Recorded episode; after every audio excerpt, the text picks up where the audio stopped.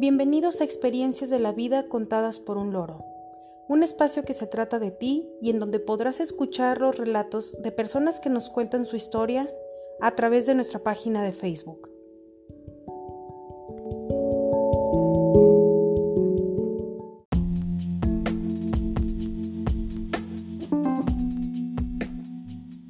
Hoy es 6 de junio de 2020 y dedicamos este décimo octavo capítulo a Amores Platónicos. Los invitamos a quedarse con nosotros a escuchar las historias que nos hicieron llegar.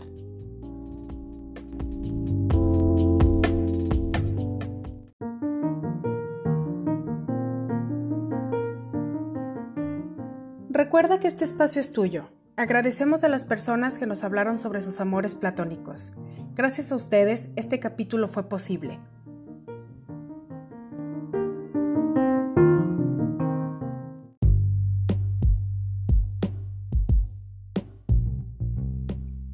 La primera historia se titula Del amor a la obsesión y la envían de Guanajuato, México.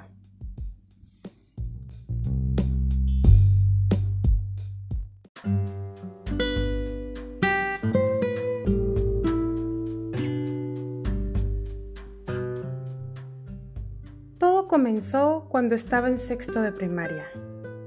En el colegio que estaba, hacían un evento cada año al que le llamaban Semana Cultural.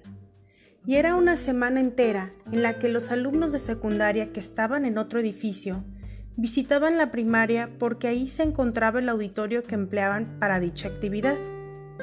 En esa semana hacían concursos de baile, canto, actuación, oratoria y declamación, que al final tenían su día de premiación. También realizaban conferencias de diversos temas.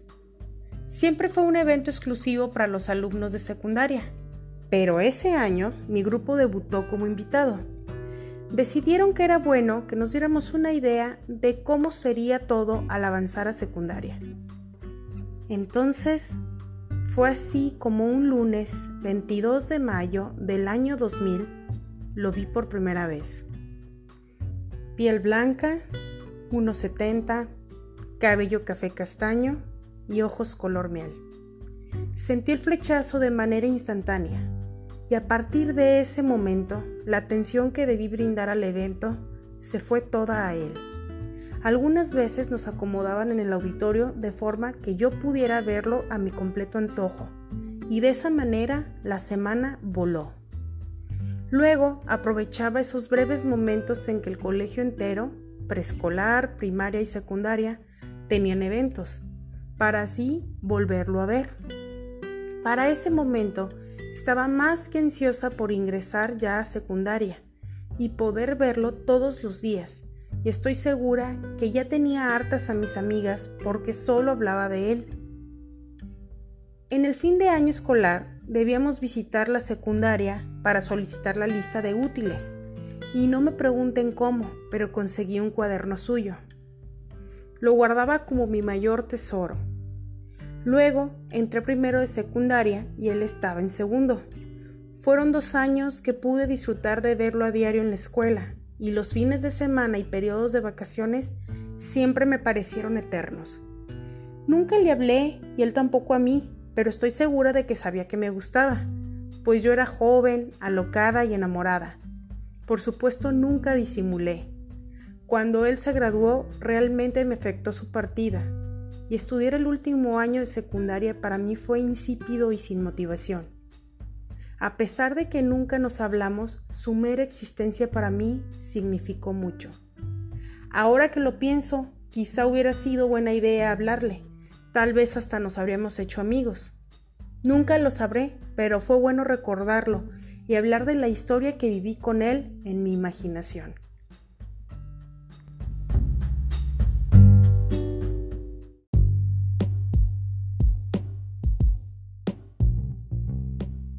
La siguiente historia se titula El novio de mi amiga y le envían de Jalisco, México.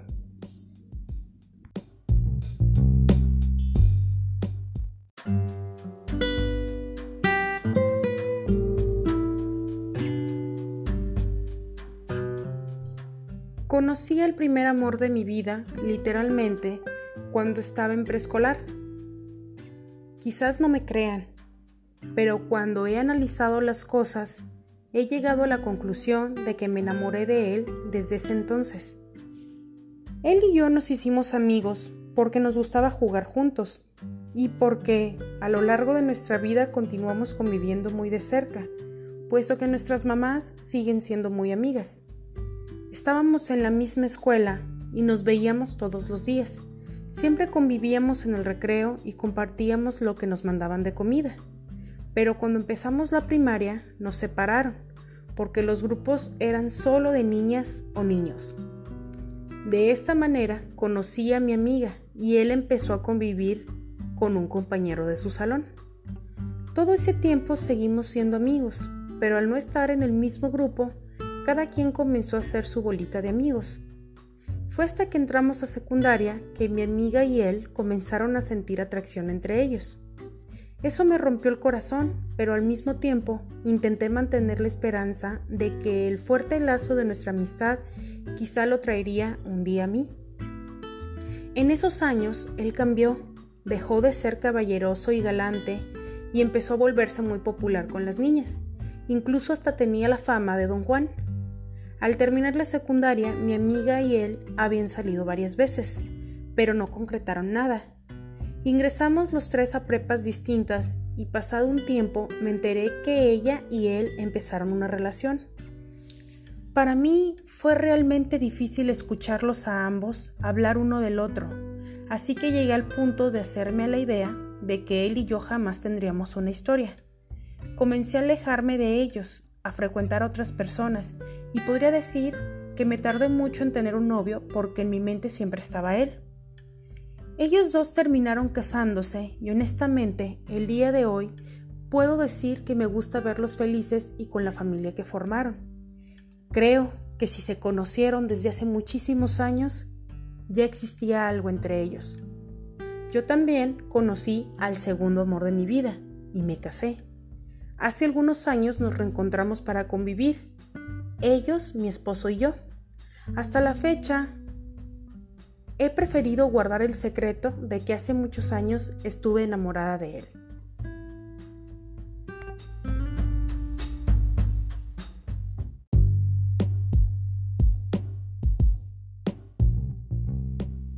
La siguiente historia se titula Amor Imposible y la envía Elena de Madrid, España.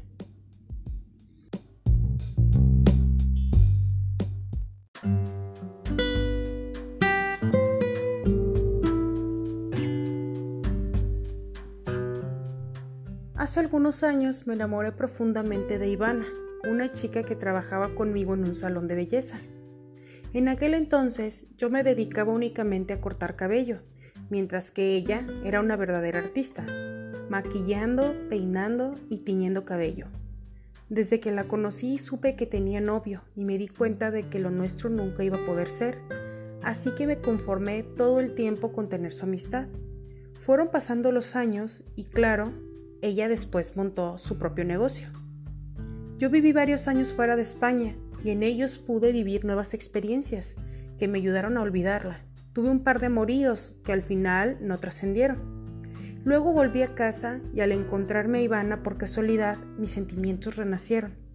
Para ese momento ella ya tenía un bebé y yo asumí que se había casado. Pero cuando nos reunimos para ponernos al día, resultó que ella había decidido tener un hijo sola, porque se creía incapaz de tener una relación estable con alguien. Con el paso de los años he sentido la necesidad de confesarle mis sentimientos, pero siempre he tenido miedo de estropear la relación de amistad que ya tenemos.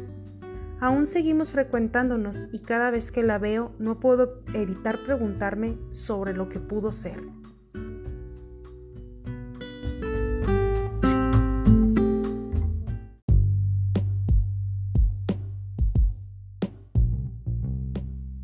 La siguiente historia se titula enamorada de mi profesor, y le envía Silvia de Santa Marta, Colombia.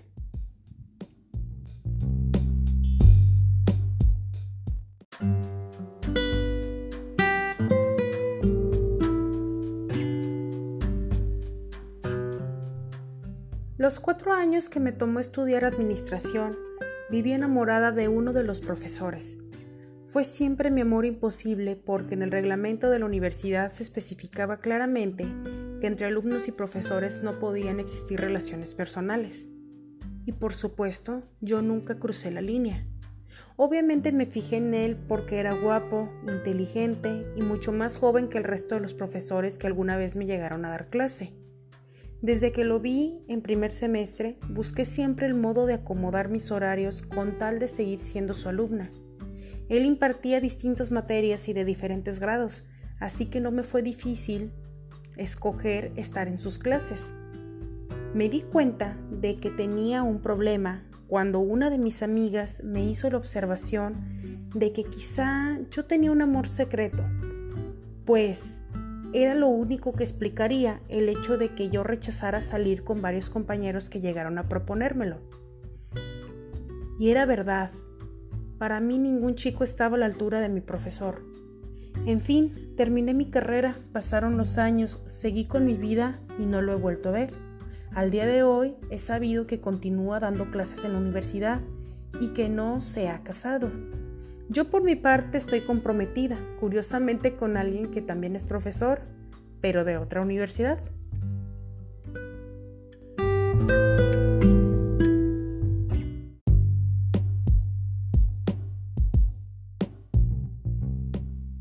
Nuestra siguiente historia se titula El mismo de ayer y es de Mauricio de Sonora, México.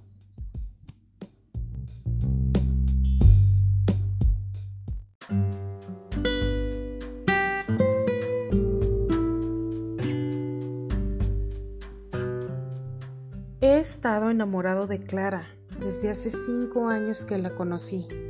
Por más que lo he intentado y pese a lo que me han dicho otras personas, yo simplemente no puedo soltarla.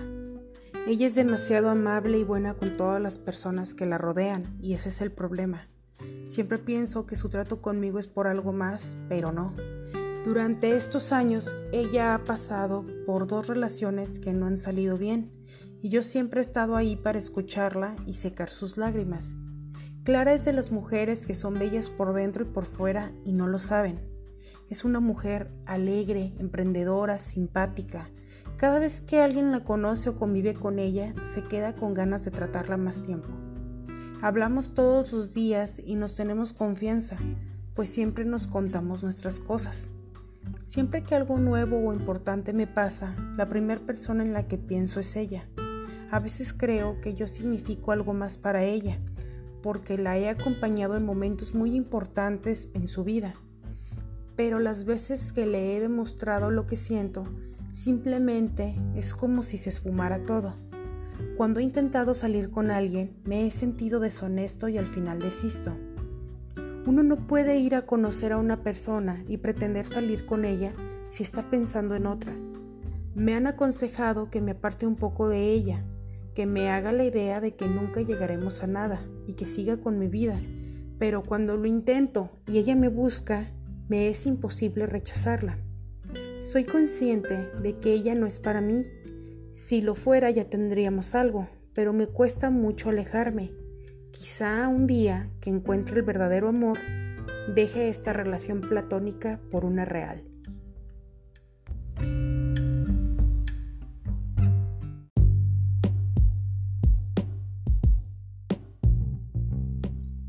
Nuestra última historia se titula Enamorada de Flavio César y es de Brenda de la Ciudad de México.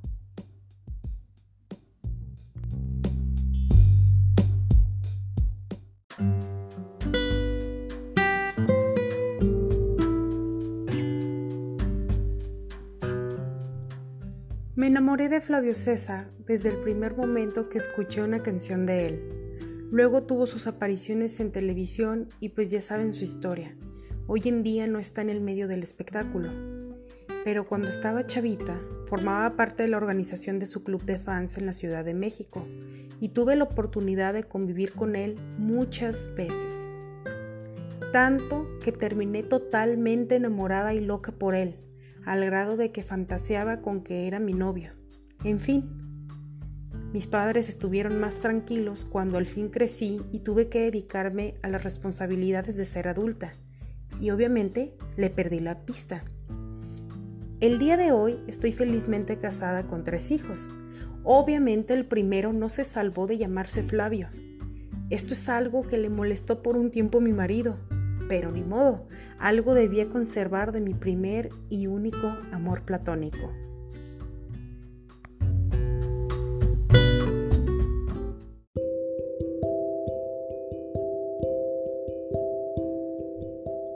Agradecemos a quienes nos compartieron sus historias. Les adelantamos que el tema de la siguiente semana será experiencias de mudanza. Ya estamos ansiosos por recibir y relatar sus historias. Deseamos que todos ustedes, sus familias y seres queridos se encuentren a salvo. Aprovecho para decirle a mi esposo lo mucho que lo amo y lo importante que es en mi vida. El próximo lunes cumplimos nuestro primer año de casados, el cual ha estado lleno de buenas experiencias y mucho amor. Envío un saludo a mi familia y amigos, a pesar de la distancia, siempre están en mi mente y corazón. Que tengan todos un excelente día.